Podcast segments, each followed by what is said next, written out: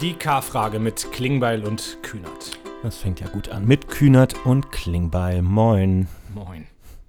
Ahoi. Ahoi, servus. Alles gut? Ne? Ja, alles gut. Jetzt, Ah. ich tue mich immer schwer, mich zu orientieren, wo du gerade bist. Es hängt kein Willy Brandt im Hintergrund, deswegen kann es eigentlich nicht das Willy Brandt-Haus sein. Der Aber Willy Brandt ist weg. Der Willy Brandt ist weg. Ah. Ja. Also hinter mir im, ähm, im Willy Brandt-Haus kann man nicht mehr äh, den Willy sehen, ähm, weil ich ähm, nach zweieinhalb Jahren, nee, wie lange bin ich jetzt Generalsekretär? Drei, ja, drei, drei, drei, Jahre. drei, ja. Nee, ich habe jetzt endlich mal geschafft, äh, mich um dieses Bild zu kümmern. Ich finde Willy Brandt ja super, aber es, äh, ich, habe dieses schwarz-weiße Ding. Ich, da muss irgendwas jetzt hin mit Farbe. Ja. So. Und äh, ich, jetzt- ich habe schon mal geschafft, Willy Brandt abzunehmen. Und jetzt gucke ich mal, was ich dann hinhänge. Also wer, wer eine Idee hat, wenn irgendein cooler Künstler zuguckt, der nochmal ein Bild loswerden will, was mehr als zwei Farben hat, ich bin bereit. Ähm, aber ich Das bin heißt, jetzt morgen Überschrift, Lars Klingbeil nimmt ab und beginnt mit Willy Brandt. Genau, ja, sehr gute Überschrift, oder? Ja. Ähm, nee, und jetzt, also, weil darauf zielt ja die ursprüngliche Frage ab, ich sitze in meinem Büro in Munster. Ah, alles klar. Und da hängt auch Ah. kein Willy Brandt. Nee, da, da hinten, äh, da ist so ein Whiteboard, da habe ich jetzt was drüber gehängt, damit das nicht jeder sieht. Da ist so ein Smiley drauf. Aber ich dachte mir, ich mache so rot-grün drüber. Sehr gut, ja. Und da steht, darunter steht die Strategie zum Wahlsieg im Sommer. Du willst sie nur noch nicht verraten. Genau. Hey, shit, Kevin ist doof. Das wollte ich jetzt nicht, äh, wollte ich jetzt nicht wegmachen. Das wäre doch lustig gewesen. Naja, gut. Wieder, Ja. wieder eine Chance vertan. Und du bist ähm, Willy Brandt-Haus. Ich bin im Willy Brandt-Haus, genau. Ich äh, hatte heute Abend, deswegen musst du mir auch gleich helfen, was der aktuelle Stand nach dem großen Impfgipfel ist. Ja, Ich bin- keine Chance, ich habe auf dich gehofft. Oh, schade, ja, weil ich war nämlich zu Gast bei der Kreistagsfraktion der SPD in Nordfriesland, um mit denen heute über Krankenhausfinanzierung zu reden. Das Ja. hat wahrscheinlich mehr zur Gesundheitssituation im Land beigetragen als diese Pressekonferenz. Keine Ahnung. Naja. Die, ähm, ja, Krankenhaus ist ein super spannendes Thema, Krankenhausfinanzierung. Ich war jetzt neulich bei mir im Diakoniekrankenhaus, liebe Grüße. DRG-System, ob wir nicht was machen wollen, ähm, wäre auch mal eine gute K-Frage. Ja, wird was in unserem Wahlprogrammentwurf zu drin stehen. Kann ich zufällig sagen, weil eventuell habe ich an dem Programm teilgeschrieben. Nee, genau. Ich bin in Munster. Ich bin äh, heute in den Wahlkreis gefahren. Ich hatte heute Morgen so ein Deutschlandfunk-Interview mh, zum Impfgipfel und dann bin ich danach in Zug, bin her.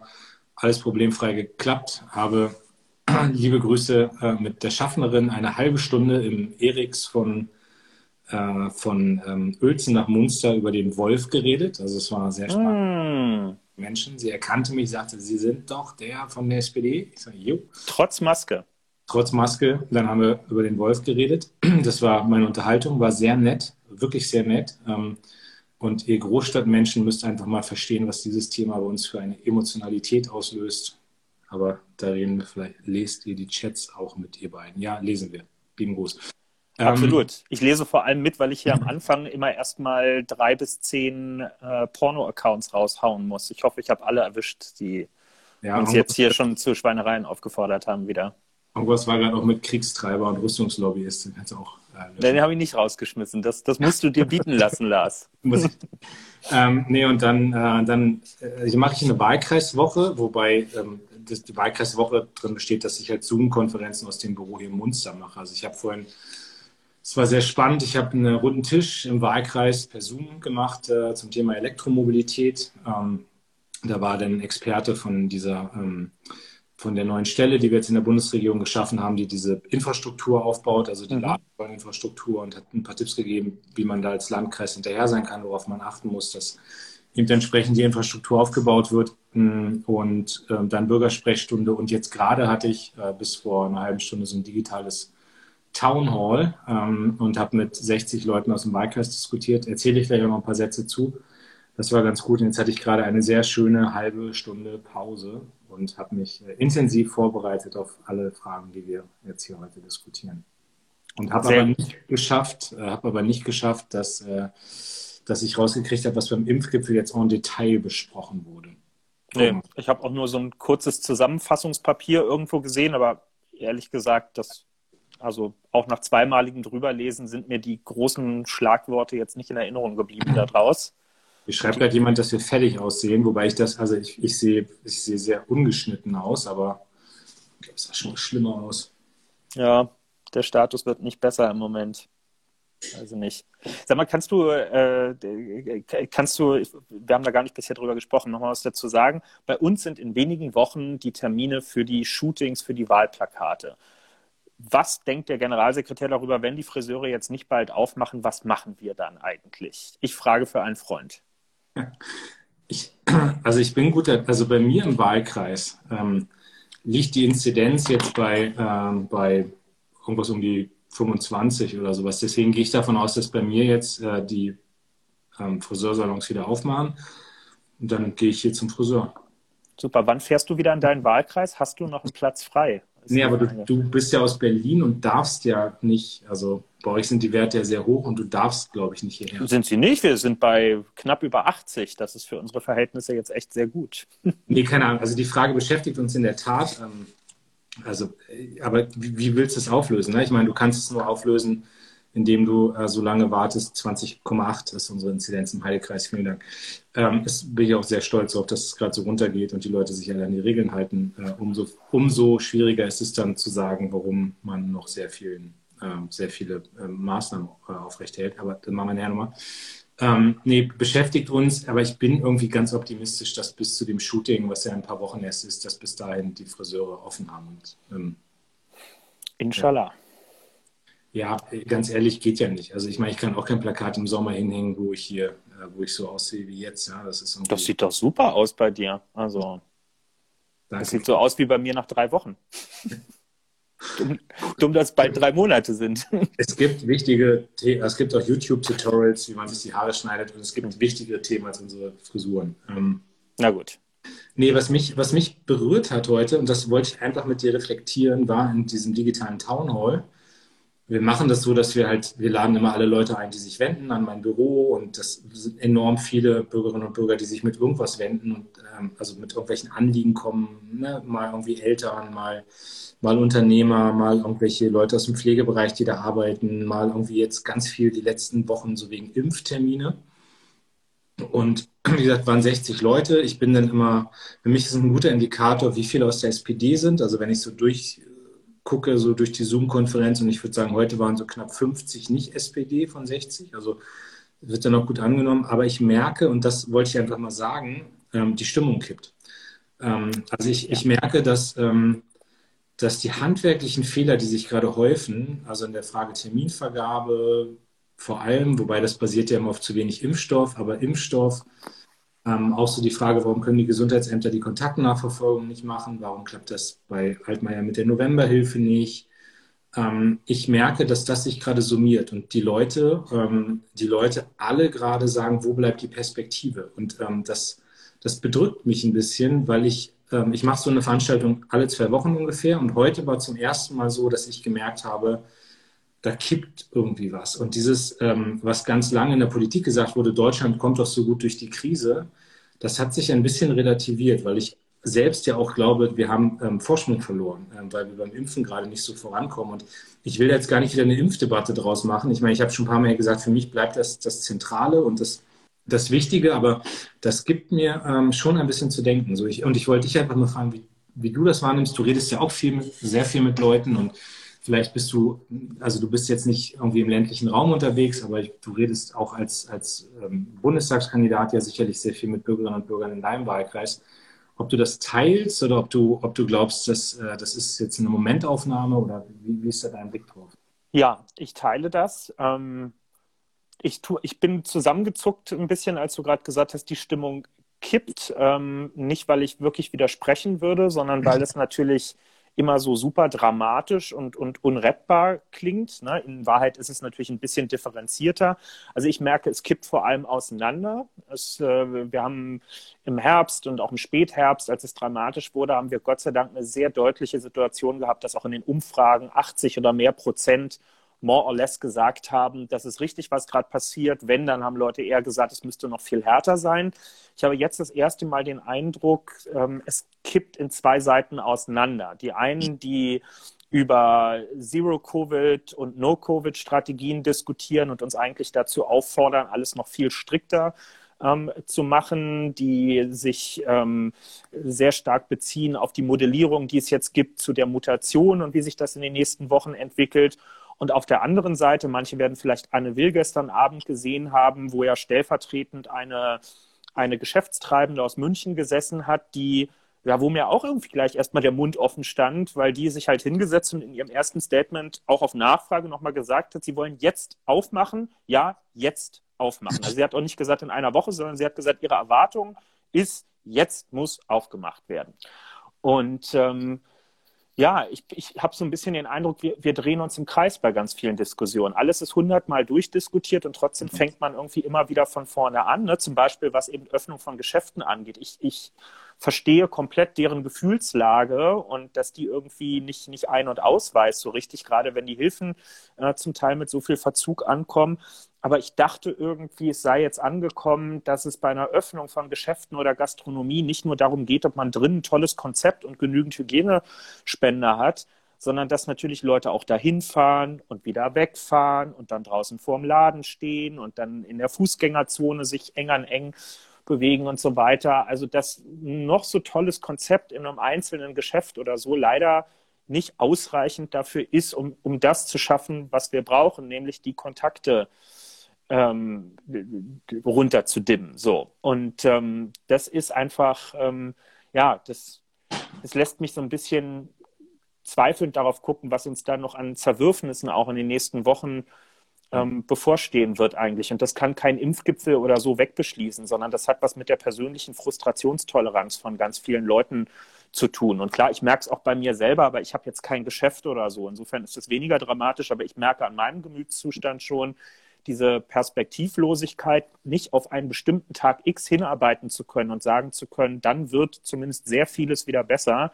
Das, ähm, das knabbert an mir, ja. Genau, ich, dass das nicht falsch verstanden ist. Also mir geht es ja bei Stimmen Kipp nicht darum, dass ich jetzt, also dass ich glaube, es gibt jetzt den Aufstand oder sowas. Ja, also da merkst du halt auch, also ich hatte da, ich hatte da gerade einen Unternehmer, der war super emotional aber der sagt natürlich am Ende, also das heißt natürlich, der sagt dankenswerterweise am Ende nochmal, er hat ein tiefes Vertrauen in Leute wie mich, ja, dass da vernünftige Entscheidungen getroffen werden. Ähm, und das, das beruhigt dann, aber ähm, das ist jetzt ein Jahr lang alles und du merkst ihm schon, dass da, dass da Leute auch die Puste ausgeht. Ne? Und das ist so, also ich merke es bei mir ja auch, ich weiß nicht, ob ich das hier schon mal gesagt habe, aber ich bin ja in diesen ganzen Vorbereitungen der Ministerpräsidentenkonferenzen dabei und weiß ungefähr, was da passiert. Und trotzdem hoffe ich immer, dass die Kanzlerin sich irgendwie hinsetzt und sagt, wir haben es geschafft. Also das ist so, es ist total albern.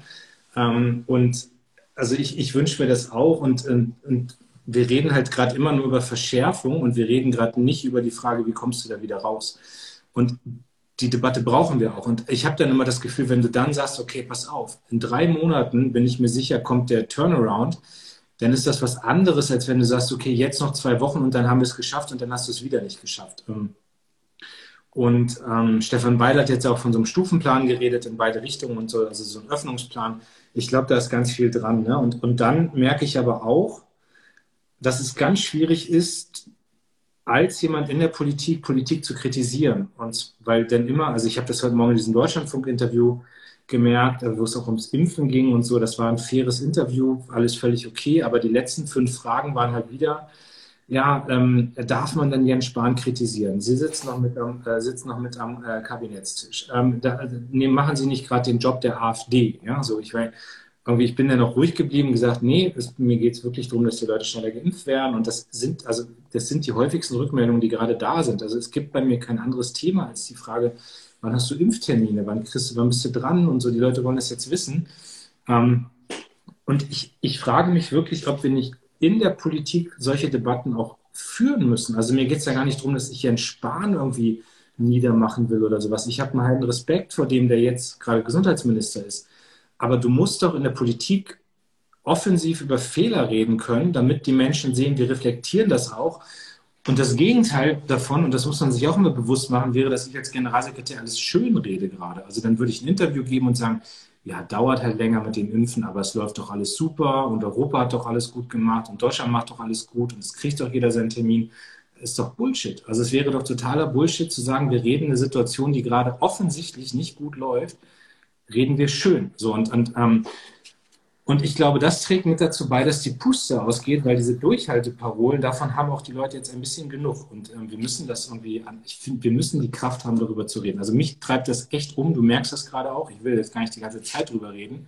Aber ich komme gerade frisch aus so einer Konferenz, wo, wo ich merke, mit einer Art, wo du auch mal sagst, nee, Fehler auch gemacht, ist mir alles gut gegangen und so. Da sagen die Leute, okay, endlich sagt's mal einer. Ja. ja.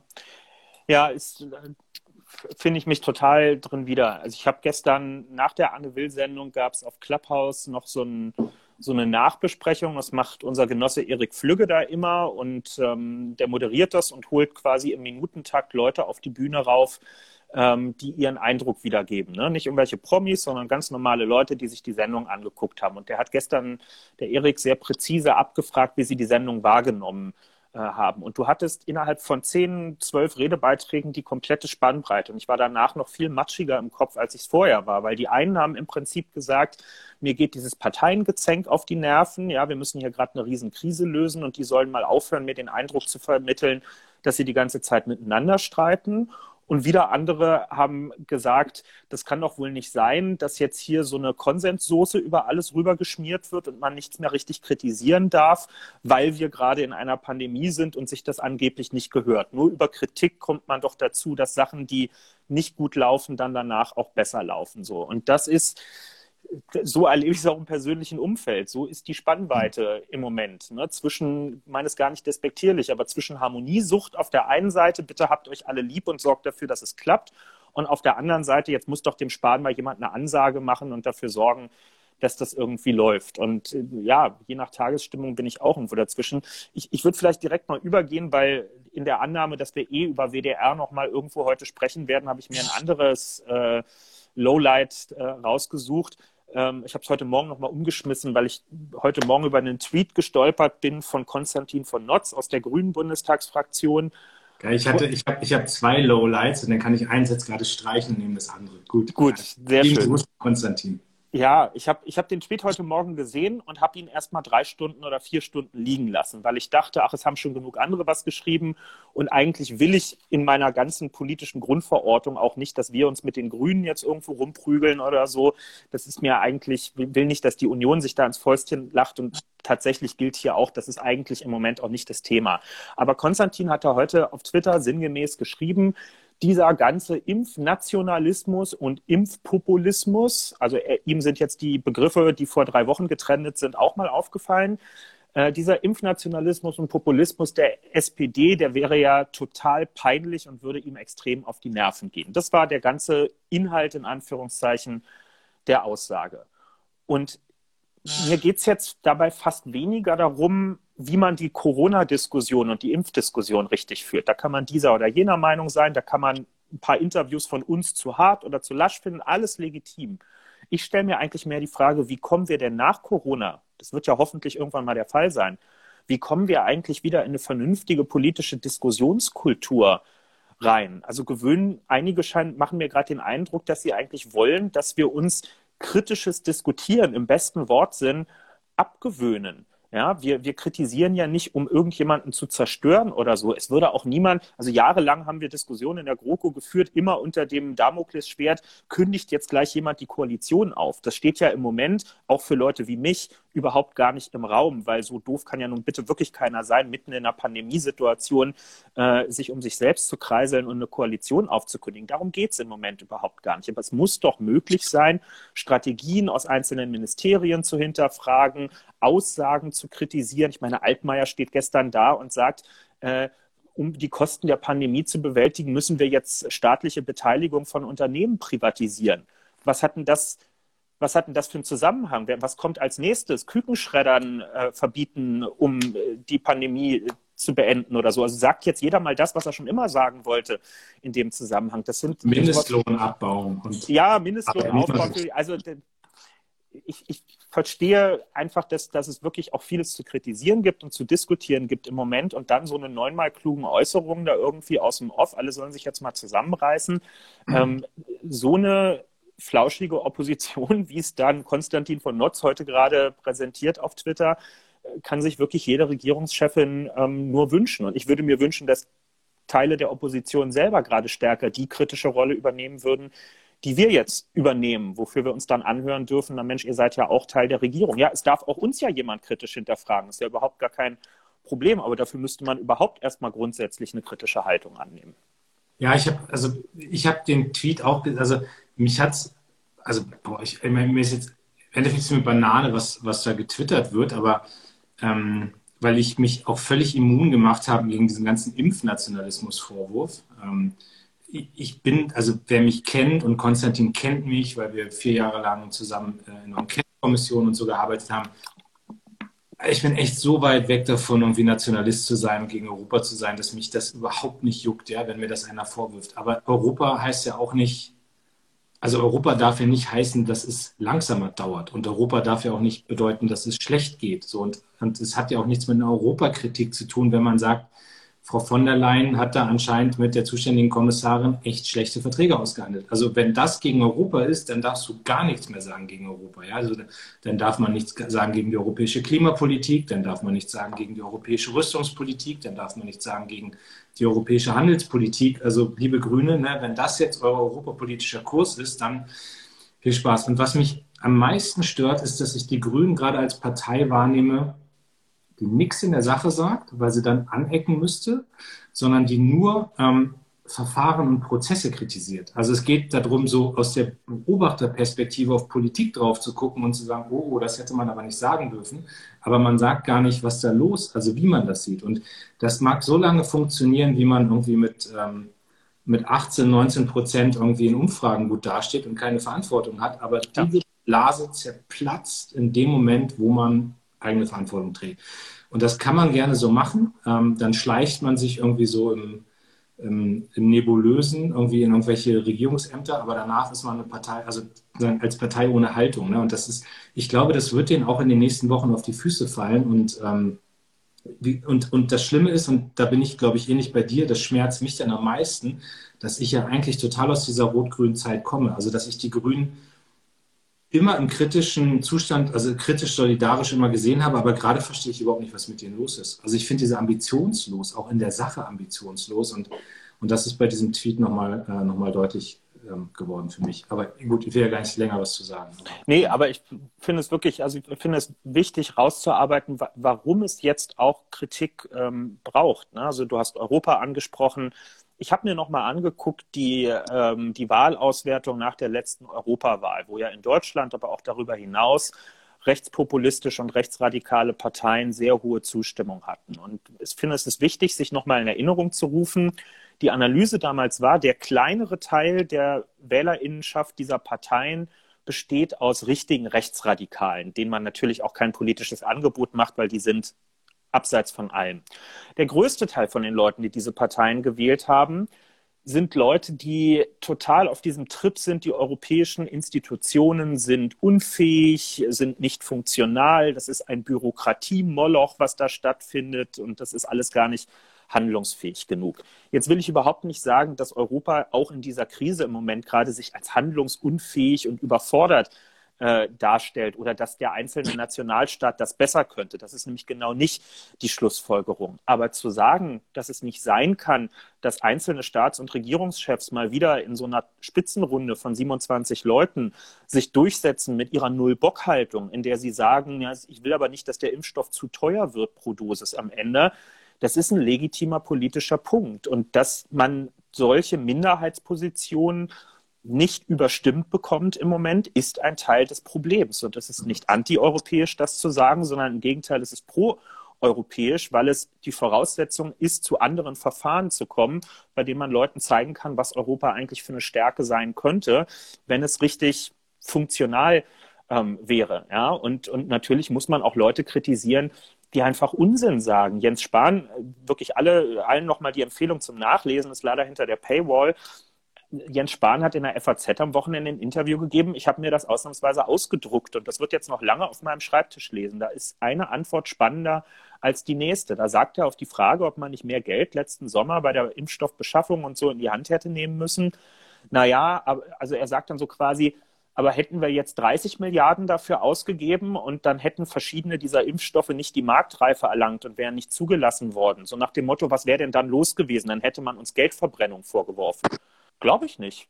Also, und, und selbst wenn, dann hätte man diese Diskussion durchstehen äh, müssen. Das sind für mich keine stichhaltigen Argumentationen, ähm, die, die da irgendwie dahinter stehen. Und damit muss man sich auseinandersetzen, weil da auch ökonomische Grundannahmen dahinter sind, die einfach, die ich für gefährlich halte, weil die einfach ein falsches Bild von Staatshaushalten und von dem Umgang damit abliefern. Also ich bin gespannt, ob die Grünen das nächste Mal, wenn ich Herrn Orban kritisiere, äh, mir Rechtsstaatsnationalismus vorwerfen. Mal gucken, was da so alles kommt. Ähm, mein Lowlight, ich will das hier loswerden. Also das, ich hatte den Tweet von Konstantin und ich hatte noch einen anderen Tweet ähm, und den fand ich wahnsinnig schlimm. Ähm, Grüße an die äh, junge Union Rheinland-Pfalz, die uh. ein bitterböses Foul geschossen hat. Und ich war, ich, ich habe erst gedacht, äh, das ist, äh, ist Satire, also sagen, hat irgendwer gehackt oder sonst was, aber weiß nicht, wer das von euch gesehen hat. Ähm, ich, ich, weiß auch gar nicht, worum es in der Sache ging. Ähm, aber ein Bild von Malu Dreyer, das sehr offensichtlich gefotoshoppt war. Ich glaube, die haben wirklich gedacht, sie können, also sie, es entdeckt niemand, dass sie das so minimal verändert haben, aber es war, war sehr krass gemacht. Ich finde, es hatte, es hatte sowas von, ähm, ich, ich weiß nicht, wie es dir ging, aber es hatte so also da ist so mit antisemitischen Ressentiments gespielt worden, also mit der langen Nase und, und so weiter. Und dann irgendwie auf Malo so 3. So ein total gelbstichiges Gesicht auch, ne? Also genau. irgendwie so ein Filter drüber. Ja. Und, ähm, und ähm, damit äh, gearbeitet worden. Mir hatte das dann ein Bundestagskollege auch zugeschickt. Ich habe dann auch sofort auf Twitter mich geäußert, aber ich war so baff, ne? weil ich, also sowas habe ich, ich habe schon echt viele Foulspiele im Wahlkampf erlebt. Ähm, ich kann mir auch mal sagen, gut, es zeigt die Verzweiflung, gegen eine solch tolle Ministerpräsidentin Wahlkampf machen zu müssen. Und es bestätigt leider auch meinen Eindruck, den ich von der Jungen Union habe. Das äh, muss man auch sagen. Also ähm, ich glaube, dass bei denen das viele geil finden und sich fragen, was der Klingbeil da jetzt kritisiert so. Also ist so irgendwie witzig. Hö, hö, hö. Ähm, aber das war so absolut unter der Gürtellinie. Also dass ich äh, da immer noch sauer drüber bin. Und äh, das war mein absolutes Lowlight die Woche. In den Kommentaren hat jemand gefragt, warum das wichtig ist. Natürlich könnte man jetzt sagen, andere Sachen sind wichtiger. Ich finde es deshalb wichtig, dieses Thema zu erwähnen, ähm, weil es nicht zum ersten Mal vorkommt. Ich erinnere mich noch sehr gut an den letzten Wahlkampf in Rheinland-Pfalz 2016. Damals waren es Leute aus Reihen der CDU, die sich direkt oder indirekt über die Erkrankung von Malu Dreyer lustig gemacht haben. Äh, und zwar aus meiner Sicht ganz klar mit dem Ziel, ihre Eignung als Ministerpräsidentin äh, in Frage zu stellen, weil sie, viele wissen das ja, oder man kann es ja auch überall nachlesen, ähm, an Multiple äh, Sklerose ähm, seit vielen, vielen Jahren schon ähm, erkrankt ist. Und ich finde das auch deshalb so, so stillos und inakzeptabel, weil sie das ihrerseits niemals zum Thema macht in mhm. irgendeiner Art und Weise. Ja, also sie, äh, ich, es sind jetzt nicht meine Worte, aber manche würden vielleicht sagen, die setzt da jetzt auf irgendeinen Mitleidsbonus oder so. Wer Malu kennt, weiß, die ist sowas von tough einfach und, und stellt das so weder in den Mittelpunkt noch an den Rand ihrer politischen Arbeit, sondern Malu ist einfach Malu und macht ihren Job, ja, und äh, ausgerechnet bei ihr zu kommen und so eine Diskussion aufzumachen oder da immer wieder mit, mit ihrer mit ihrer Stamina sozusagen äh, zu spielen am Ende, das finde ich einfach, ähm, nee, das, das ist einfach, so sowas geht nicht, das gehört sich nicht und das ist, ähm, das lässt einfach tief blicken, wo dann der, der, die politische Auseinandersetzung hinrutscht, wenn sowas, ähm, wenn sowas kommt, ja. Und äh, deswegen finde ich, muss man das oder darf man das durchaus auch thematisieren und hängt es damit nicht zu hoch, weil es ist nicht irgendwer gewesen, sondern es ist eben die Jugendorganisation, eines, eines Landesverbandes, die gerne da Verantwortung in Rheinland-Pfalz übernehmen wollen. Ja, und die alle wie so Pitbulls losrennen, wenn man irgendwie mal sagt, Jens Spahn hat zu wenig Impfstoff besorgt und dann oh, Wahlkampf, Wahlkampf, Wahlkampf und selbst so einen Mist raushauen. Ja, also, und es hat sich, also ich habe morgen mit dem, mit dem Daniel Stich, mit dem Generalsekretär telefoniert, ähm, die haben es nicht nötig gehabt, sich bisher dafür zu entschuldigen. Also man kann wenigstens irgendwie sagen, okay, ich hatte dann Aussetzer, tut mir leid, wir haben irgendwie Bockmist gebaut, kommt nicht wieder vor, aber nö, nicht mal entschuldigt bisher jeder wie er kann, ne? Ja, das war mein Lowlight. Hast du auch ein Highlight? Na gut, also Highlight, war, Highlight ist das falsch, war schon so diese Debatte von, was ich hatte, weil es hat mir noch mal irgendwie so ein bisschen die Augen geöffnet. Nee, ansonsten hatte ich äh, Samstag äh, eine wunderbare ähm, Klausur, natürlich alles Corona-konform, ja, mit, äh, mit, äh, mit so ein paar Leuten und habe ähm, so das nächste Jahr geplant. Das war einfach nett, also mal irgendwie Zeit zu haben, über sowas auch zu quatschen und äh, mal zusammenzukommen. Aber ich habe sehr viel gearbeitet wieder die letzten Tage, deswegen gibt es wenige Dinge, die ich so nebenbei erlebt habe und die ich jetzt schön und als Highlight definieren kann. Ja. Geht mir leider ähnlich. Sehr viel. Und diese Woche ist ja auch sehr viel. So mit Impfgipfel, Koalitionsausschuss, Jahresauftaktklausur. Ja. Bei dir Highlights? Ich habe auch nicht wirklich ein Highlight gefunden beim Überlegen. Also jetzt jetzt ein bisschen konstruieren müssen. Ich habe ein neues Buch angefangen zu lesen, was mich tatsächlich auf den ersten Seiten jetzt schon, schon sehr äh, begeistert. Äh, Der dunkle Wald heißt es. Ähm, einfach als kleine Leseempfehlung an dieser Stelle. Es ist sehr dick, also wer viel Zeit zu Hause im Moment hat, an langen Abenden und noch Lektüre sucht, äh, ich kann das, ähm, kann das sehr empfehlen. Ja. Das ist ein Roman, oder was ist das? Das ist ein Roman, ganz genau. Der sich so ein bisschen mit so Zukunfts- und äh, Technologiefragen beschäftigt und der Frage, was eigentlich passiert, wenn äh, irgendwie ähm, intelligentes Leben aus dem interterrestrischen Raum zu uns kommt und, und wie sich dann so eine Zivilisation wie unsere verhält. Also es ist irgendwie so halb Science Fiction, aber halb auch tatsächlich so spieltheoretische Fragen, was das mit so einer Population wie der menschlichen dann eigentlich macht. Ich bin noch nicht ganz sicher, wo das Ding hinführen wird, aber bisher finde ich es irgendwie ganz interessant. Ja, ich lese gerade das Buch von Andrea Petkovic. Mit 100 Seiten durch oder sowas. Ich finde die ja super lustig. Also schreibt auch sehr gut, muss man sagen. Großes, also ja. Talent. Sehr schön. Ja. Ich würde sagen, lass uns die K-Frage ja, aufrufen. Schon wieder viel zu lange wieder hier, genau. Alles gut. Ähm das ist eine Fake-K-Frage. Ja, ich wollte gerade sagen, konnte ich jetzt gerade mitarbeitermäßig nicht zuordnen. Aber netter Versuch, Mona. Das war, war sehr gut. Äh, für alle, die uns im Podcast zuhören, Mona hat uns hier die K-Frage, die Fake-K-Frage reingestellt. Wann wird Lars Klingbeil Kanzlerkandidat der SPD, damit wir wieder eine Chance haben? So, aber jetzt kommt die echte K-Frage von, von Bianca. Die K-Frage. Welcher Vorwurf aus der Öffentlichkeit über A, euch persönlich und B, die SPD geht euch am meisten auf den Sack? Mir gefällt schon die Formulierung dabei. Ja, finde ich aber krass, dass Bianca so formuliert hier. Hätte ich hier, also wäre ich jetzt gar nicht zugetraut, dass sie solche Formulierungen überhaupt kennt. Das ist wahrscheinlich ein wörtliches Zitat aus der Community und sie versinkt vor Schamsröte im Boden. Lars, liege ich richtig, wenn ich tippe, dass dich am meisten der Vorwurf des Waffenlobbyisten stört, der auch heute schon in den Kommentaren erhoben wurde? Oder siehst du da drüber hinweg? Ich muss, kurz, ich muss kurz, also ich würde auch, also äh, spontan würde ich sofort sagen, ja. Also das ist das, was mich am meisten nervt.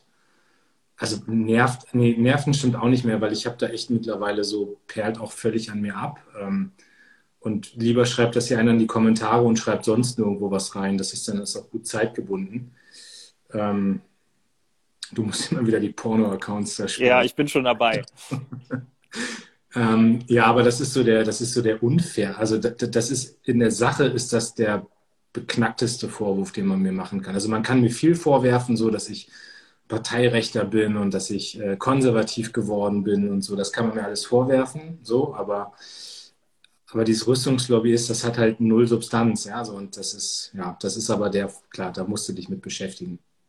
Also muss, könnte man sich mit beschäftigen, ja. Lösen wir das auch auf? Also reden wir da jetzt auch so drüber oder sollen wir erstmal nur sagen, was? Ja, also du kannst ja versuchen, es aufzulösen. Ich glaube, man kann das bei dir irgendwie die, die, die Entwicklung dieser Diskussion kann man, glaube ich, in deinem, äh, in deinem Wikipedia-Text äh, auch nachlesen. Ich gebe jetzt zu, ich gucke nicht jeden Tag rein, daher könnte ich jetzt selber auch gar nicht komplett rekonstruieren. Ja, ich bin halt Mitglied im Verteidigungsausschuss gewesen und da kümmerst du dich halt um solche Themen auch, die mit Rüstungsindustrie zu tun haben. Und, ähm, und ähm, da habe ich halt mit Unternehmen zu tun gehabt. So. Aber ich habe immer diese Treffen ähm, transparent gemacht. Ich habe kein Geld von denen genommen. Ich habe auch nie das gemacht, was die wollten von mir. Und äh, dann gab es irgendwann mal so eine so eine Sendung von der Anstalt und die haben dann da irgendwie, da war dann irgendwie Klingbeil, also der hieß nicht, hieß glaube ich nicht Klingbeil oder so, irgendwie keine Ahnung, irgendwie. Und das ist dann irgendwie hängen geblieben und seitdem quatschen das so ein paar Leute daher und das trägt sich so. Also das, das ist so das, wo das mit dem Rüstungslobbyisten herkommt. Aber wenn Leute der Meinung sind, dass man sich nicht mit dem Thema Bundeswehr auseinandersetzt und das Bundeswehr auch bedeutet, dass es Panzer gibt und das Bundeswehr auch bedeutet, dass es Dinge gibt, die schießen können, ähm, dann, also geradeaus wäre ja gut, wenn bei der Bundeswehr das auch einige Dinge könnten. Ähm, so, das, das ist, glaube ich, so das Verständnis, was bei manchen fehlt, dass das mit dazugehört. Ja, und Rüstungslobbyist bedeutet ja, du lobbyierst dafür, dass irgendwas angeschafft wird und du kriegst da Geld für. Und das ist halt totaler Quatsch. Wenn, wenn ich mich gerade richtig erinnere, war doch einer der Punkte, der dir auch immer wieder vorgeworfen wurde, dass du im, ach, ich krieg's nicht mehr genau zusammen, im Vorstand oder? Ja, genau. Ich war im Präsidium des Förderkreises äh, Deutsches Heer und da muss man wissen, dass da quasi von also den meisten Parteien, ich glaube, die Linken machen das konsequent nicht. Bei den Grünen ist das, glaube ich, so pending. Ähm, aber dass da quasi immer der zuständige Berichterstatter oder ein Haushälter immer mit im Präsidium ist. Also ähm, das ist seit Jahren. Was ist ein Haushälter? Ich glaube, das genau. ist nicht alle. Haushälter ist ein Mitglied im Haushaltsausschuss oder ein Mitglied des Verteidigungsausschuss. Und es gibt dann immer ein Haushaltsausschussmitglied, das für Verteidigungspolitik zuständig ist. Oder es gibt ähm, im Verteidigungsausschuss die sogenannten Berichterstatter. Also da bist du so für einzelne Segmente aus dem Fachbereich zuständig. Und bei mir war das das deutsche Heer. Also es gibt ne, Marine, Sanität, Luftwaffe, ähm, SKB, ähm, also alles, was so mit Beschaffung zu tun hat und so weiter. Und ähm, und ich komme ja aus Munster, das ist der größte Heeresstandort, deswegen war sehr folgerichtig, dass ich für das deutsche Heer zuständig bin als Berichterstatter, weil ich da am meisten um mich herum habe hier. Und dann war klar, als Berichterstatter für das deutsche Heer bist du automatisch Mitglied im Förderkreis Deutsches Heer. So. Und das ist das, wo manche sagen, das ist eine knallharte Lobbyorganisation, die haben alle Dreck am Stecken. Und weil der Klingwald da drin war und weil er an zwei oder drei Präsidiumssitzungen teilgenommen hat in diesen zweieinhalb Jahren, ist er ein Rüstungslobbyist. Das ist jetzt aber kein bezahlter Job oder irgend sowas gewesen. Nö, das ist einfach was Zusätzliches, was du machst, um, sag mal, wo es dann hilft, ist halt, dass du natürlich da schon Kontakt hast zu Generälen, zu auch Leuten aus der Industrie und auch, sagen sind aus der politischen Administration Leute mit bei. Also, ähm, und mit denen redest du dann. Also da, da gibt es dann mal ein, irgendwie ein Mittagessen, wo dann ähm, jemand dazu redet, wie so die Zukunft auch äh, vom Afghanistan-Mandat gesehen wird oder wie gerade der aktuelle Stand der Ausrüstung der Soldatinnen und Soldaten ist. Und dann können halt Fragen gestellt werden, dann wird da wirklich auch diskutiert. Da sind teilweise auch Journalisten mit dabei. Und das ist dann, äh, das ist dann so die Arbeit, ja. So, und, ja. Und natürlich kann es halt auch mal sein, dass sich der eine oder andere meldet bei dir und sagt, er will gerne mal einen Termin. Also das ist ja ganz normal, dass man auch spricht. Und ich habe ja früh angefangen, diese Lobbytermine auch auf meiner Homepage öffentlich zu machen, also um da eine Transparenz zu haben. Und ich habe dann manchmal, das habe ich auch schon mal hier erzählt, manchmal auch irgendwie so Praktikanten mitgeschleppt zu diesen Terminen, die sind halt echt langweilig auch, ja. Also da wird dann irgendwie dir was erzählt und du hörst dazu, du nimmst das auch auf. Da gibt es auch Sachen, die mal sinnvoll sind. Ähm, und ich, ich würde nie sagen, so, du hast als Politiker die Weisheit mit Löffeln gefressen, sondern du musst im Dialog sein. Aber es soll halt niemand glauben, dass da so ein Lobbyist kommt und sagt, Herr Klingbeil, und wir müssen hier nochmal 30 Panzer kaufen und so, und dann denkst du, ah, okay, wir müssen jetzt mal 30 Panzer. Das ist ja Quatsch. Also da gibt es ja irgendwie Vorgaben auch aus dem Ministerium, die einen Bedarf ermitteln und dann gibt es da Vorschläge und dann guckt man da nochmal drauf. So, so läuft das ja. Also. Ja. Ja, Thema Bundeswehr immer ein, ein ergiebiges Diskussionsthema, vielleicht einfach nur tagesaktuell, weil dieses Format hier soll ja auch ein bisschen Eindrücke einfach geben, wie wir arbeiten und wie wir auch auf öffentliche Diskussionen ähm, reagieren. Sicherlich haben viele mitbekommen, dass es ähm, in der Bundesregierung, aber auch in der SPD auch Meinungsunterschiede in den letzten Wochen und Monaten zum Thema Bewaffnung von Drohnen gegeben hat. Wir haben das ja auch am Rande mal angerissen, das Thema.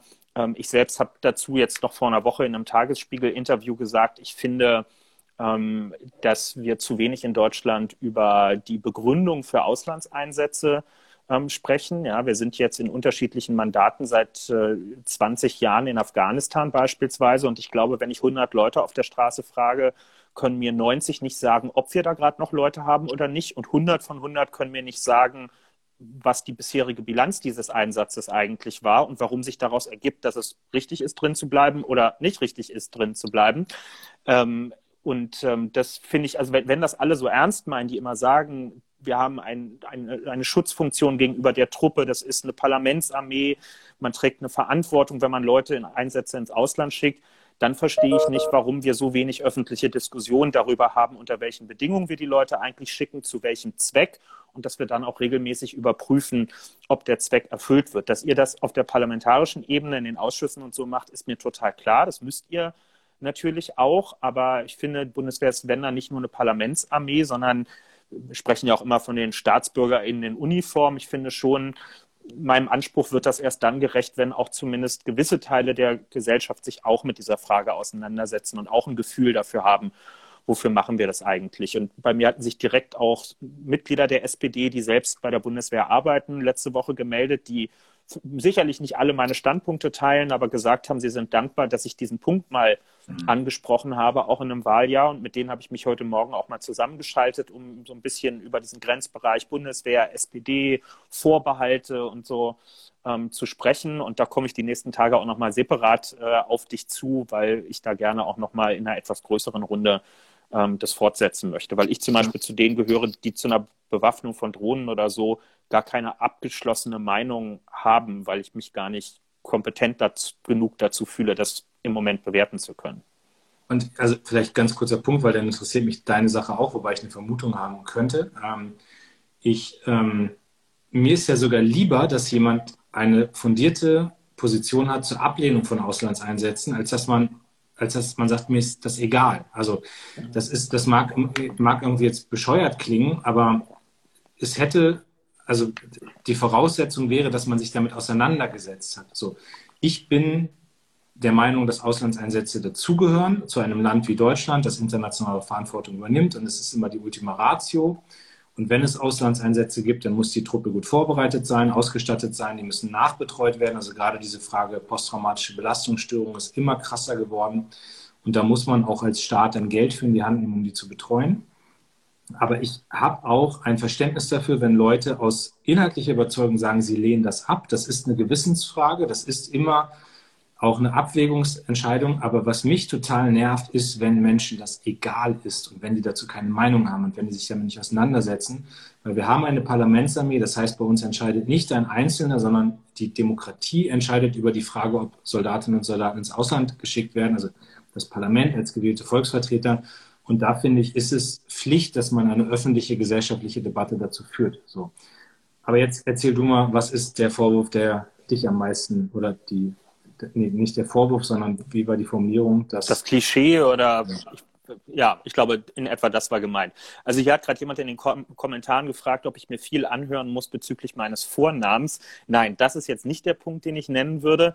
Ich habe auch letztens irgendwann mal eine, eine, eine Anfrage vom Spiegel, glaube ich, wo irgendjemand ein Stück über den Vornamen Kevin und inwiefern er jetzt irgendwie eine Karrierebremse oder so wäre, habe ich dann auch abgelehnt, weil, also das ist ja, das ist ja auch wissenschaftlich mittlerweile belegt, dass es da einen Impact gibt, was so bestimmte Vornamen, so Kevin Mandy und sowas alles angeht. Aber ich glaube, ich bin jetzt ausgerechnet nicht das Beispiel, an dem man das irgendwie festmachen sollte. Hin und wieder gibt's Witze. Ja gut, Witze müssen wir uns alle mal irgendwann anhören. Manche sind besser, andere sind schlechter. Nein, das ist nicht der Punkt. Ähm, das Klischee oder, oder das Ding, womit sie mich natürlich immer versuchen zu trollen, ist ja traditionell ähm, das nicht abgeschlossene Studium. Ja, der Junge ist 31 und hat sein Studium nicht fertig gekriegt. Ähm, wo ich, wo es für mich auch nach all den Jahren total interessant ist. Immer noch kein abgeschlossenes Studium? Habe ich noch gar nicht mitgekriegt. Ja, das ist äh, nice try. ähm, es ist mal total interessant bei Leuten, die das anbringen, so ein bisschen an der Oberfläche zu kratzen und zu hinterfragen, was stört denn jetzt eigentlich wirklich daran? Und dann kann man in verschiedene Gruppen aufteilen. Die einen, bei denen stellt sich schnell heraus, die finden mich einfach politisch doof. Das wäre jetzt auch nicht anders, wenn ich den, wenn ich hier Dr. Dr. HC irgendwas wäre am Ende. Ähm, das würde an deren Einstellung überhaupt gar nichts ändern. Dann gibt es die Leute, die stehen einfach total auf akademische Grade und glauben, je mehr davon man angesammelt hat im Laufe seines Lebens, desto elaborierter ist man und desto kompetenter ist man vor allem. Ähm, gut, da kann man jetzt viele Gegenbeispiele von Leuten finden, die sehr hoch behangen sind mit Doktortiteln und ähnlichem und sich auch quer durch alle Fraktionen im Deutschen Bundestag verteilen. Und denen ich das so nicht zuschreiben würde und diese Leute, die mich da kritisieren, wahrscheinlich selbst auch nicht.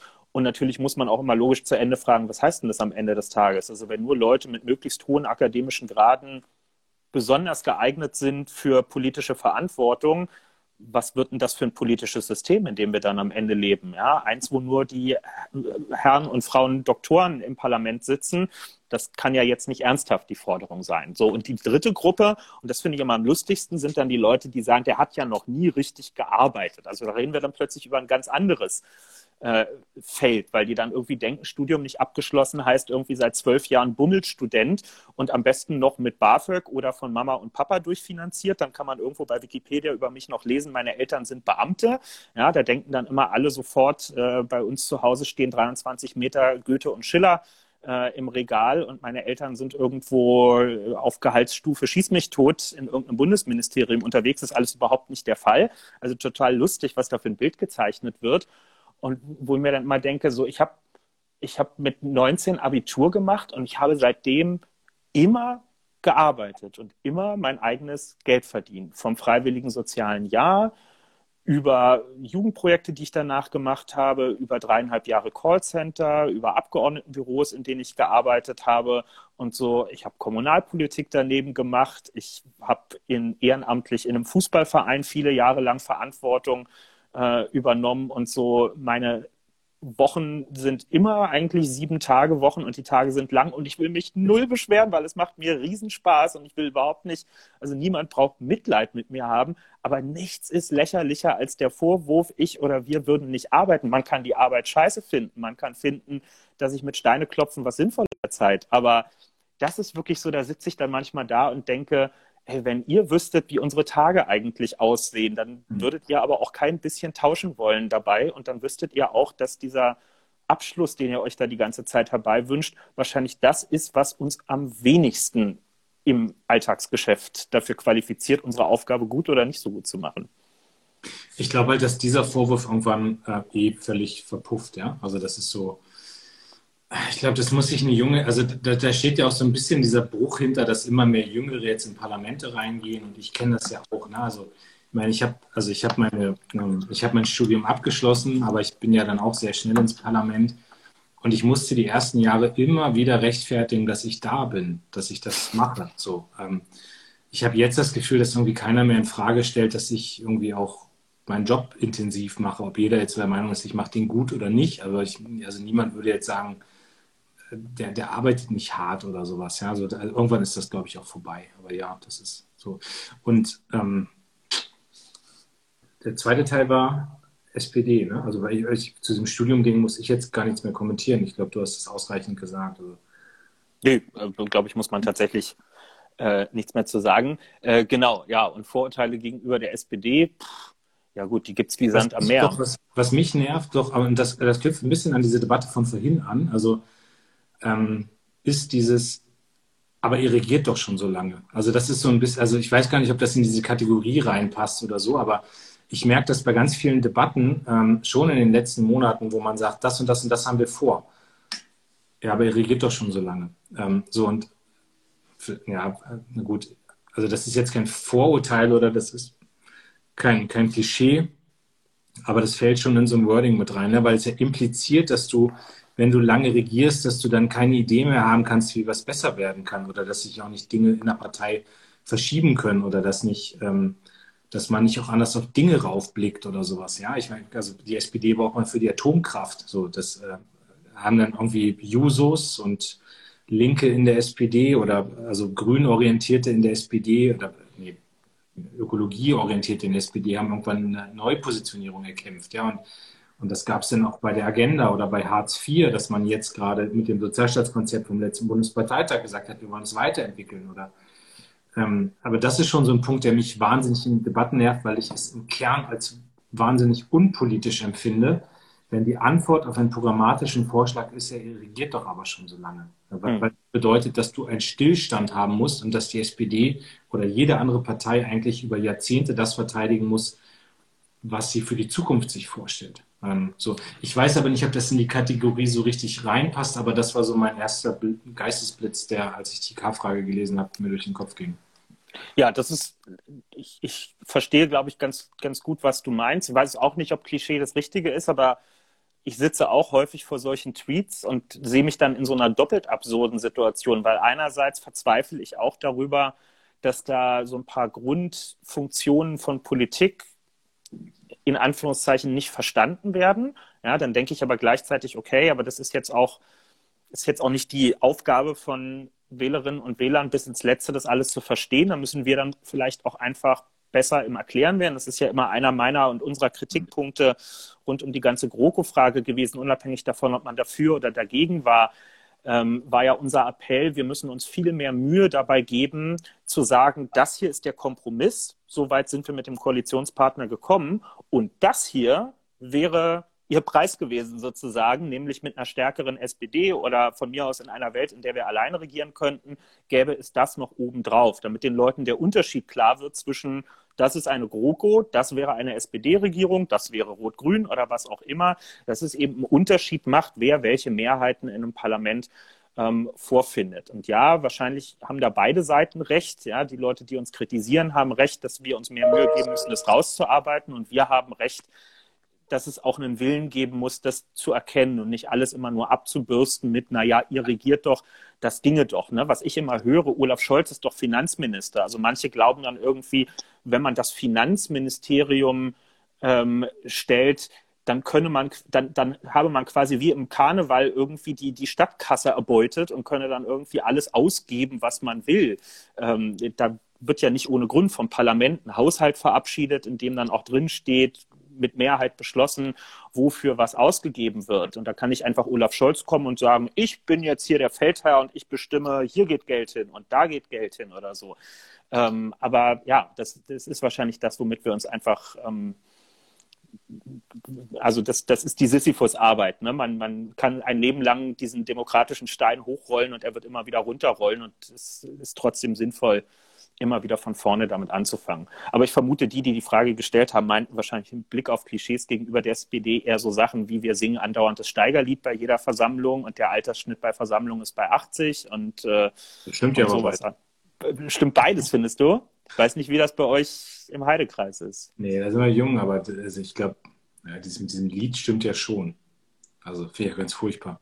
Das war doch dein großes Ansinnen als Generalsekretär. Das abzuschaffen dass das nicht mehr gesungen wird auf Parteitagen. Ja. ja. Genau. Und ich werde das auch noch schaffen. Zumindest der Bergmann-Chor ist ja nicht mehr aufgetreten zuletzt beim Parteitag. Also früher standen ja da wirklich Leute in, in Kluft und haben das geschmettert mit Franz Müntefering in ihrer Mitte. Stück für Stück werde ich das jetzt, werde ich der Modernität einziehen lassen. Ach, keine Ahnung, ich, ich glaube so, ähm, ich glaube, was halt auch noch für die SPD ist, dieses so mit sich selbst beschäftigen, so, wobei das ja mittlerweile eher bei der Union ist, aber. Ja, ich glaube, das war jetzt viele Jahre der Vorwurf, das stimmt so, glaube ich, wirklich nicht mehr nach dem letzten Jahr, das können wir schon sagen. Ja. Ich weiß nicht, also vielleicht gibt es ja hier noch so Sachen. Ich muss leider sehr pünktlich aufhören, weil ich gleich noch eine Videokonferenz habe. Ähm, aber vielleicht gibt es ja hier irgendwie so Sachen, wo einer sagt, das sind Klischees über die SPD. Ah, Franz Müntefering ist gerade bei Plasberg ja, also bitte, wenn wir hier gleich fertig sind in drei Minuten, alle rüber zur ARD und Plasberg gucken mit Franz Müntefering. Ja. Ich würde auch mal sagen, dass also eigentlich mit der also K-Frage, also ich fand die sehr gut. Äh, vielen Dank für die K-Frage formuliert haben. Äh, auf den Sack, was uns auf den Sack geht. Ich, ähm, was steht an? Lass uns da noch kurz drüber reden. Ja, ähm, ganz ich weiß, du musst wirklich raus. Ich will wenigstens noch eine halbe Minute kurz was dazu sagen, weil auch einige gefragt haben, nochmal zum Thema WDR. Ähm, ja, das habe ich vorhin auch nicht verstanden. Ja, wenn ich es richtig verstanden habe, ist im WDR eigentlich eine Wiederholung gelaufen von einer Sendung, die schon vor zwei Monaten oder so abgedreht wurde. Die letzte Instanz heißt das, ein äh, ein, ein Format, mit dem der WDR in seiner Denke aber mal richtig provozieren wollte. Ja, da sollen Leute aus dem Leben sitzen, die immer mal richtig steile Thesen raushauen und sich zu strittigen Stammtischfragen dieser Gesellschaft positionieren. Und da saßen nun also, und jetzt hat das halt die Runde im Netz gemacht, äh, irgendwie äh, Janine Kunze heißt sie, glaube ich, äh, Jürgen Milzki, der früher mal bei Big, Big Brother war, äh, Thomas Gottschalk und Mickey Beisenherz. Moderator ist Steffen Halaschka. Und haben sich darüber unterhalten, ähm, ob äh, irgendwie eine pikante Jägersoße pikante Jägersoße heißen soll oder doch diesen komischen Namen beibehalten soll, der sich in vielen Restaurants noch auf der Karte findet. Ich will jetzt nicht die ganze Debatte dazu, die da übers Wochenende auf Twitter und so lief, wiedergeben. Äh, möchte an dieser Stelle einfach verweisen an Jasmina Kunke, die wir ja hier in dem Format auch schon mal oder die ich hier schon mal zu Gast hatte, findet man auch in meinem Insta-Account noch das Gespräch von damals mit ihr. Super inspirierend, super interessant. Die hat auf allen Kanälen, wo sie unterwegs ist, am Wochenende, finde ich, alles dazu gesagt, was man dazu äh, sagen muss. Ähm, ich habe gehört, es gibt jetzt eine Sondersitzung des Rundfunkrats des WDR im Februar auch nochmal, um das auszuwerten. Und ich bin sehr gespannt auf die Ergebnisse dort. Bei manchen Debatten denkt man wirklich nicht, dass man sie im Jahr 2021 noch führen muss, aber Völlig an mir sich, Ist ja, ja, ja, das ist einfach, das ist wirklich so, so, äh, also wenn sich Leute in Rage reden und du davor sitzt und denkst, ah, cringe, es wird immer schlimmer und Thomas Gottschalk dann erzählt, wie er sich auch mal schwarze Farbe ins Gesicht geschmiert hat und jetzt auch weiß, wie sich schwarze Menschen fühlen in der Gesellschaft und so, wo einfach, hu, ha, ganz schlimm, ganz schlimm Fremdschämen auf jeden Fall. Okay, gut, dann bin ich dankbar für diese Informationen. Wenn ich die nächsten Tage irgendwo damit konfrontiert werde, kann ich, äh, kann ich ja was zu sagen. Genau. Okay, so. aber trotzdem, was steht an? Wir wollen ja immer hier noch kurz einen Ausblick auf unsere wunderbare Woche geben. Was äh, so fang du mal an, was steht bei dir an? Ich habe ja eine Auftaktklausur, du auch. Das stimmt, ja. Äh, und äh, da wir natürlich digitale Jahresauftaktklausur haben, kann man kurz verraten, also die geht über zwei Tage, Sonntag und Montag. Und normalerweise gibt es dann immer ein schönes Abendessen und wir trinken alle noch ein Bier zusammen. Das fällt nun aus. Und ja, wir kriegen jetzt. Ein digitales Dinner. Ja, genau. Wir kriegen Essen nach Hause geliefert. Ich bin jetzt schon total aufgeregt auf meine Gnocchi, die ich bestellt habe und vor allem auf den Apfelstrudel, den ich in der Kategorie Dessert gewählt habe. Ich das ist das Prinzip, was du mit deinem Team zur Weihnachtsfeier gemacht hast, oder? Ja, genau. Der Generalsekretär hat gekocht äh, und das wird euch dann alles geliefert. Jetzt bin ich nicht mehr so überzeugt. Hm.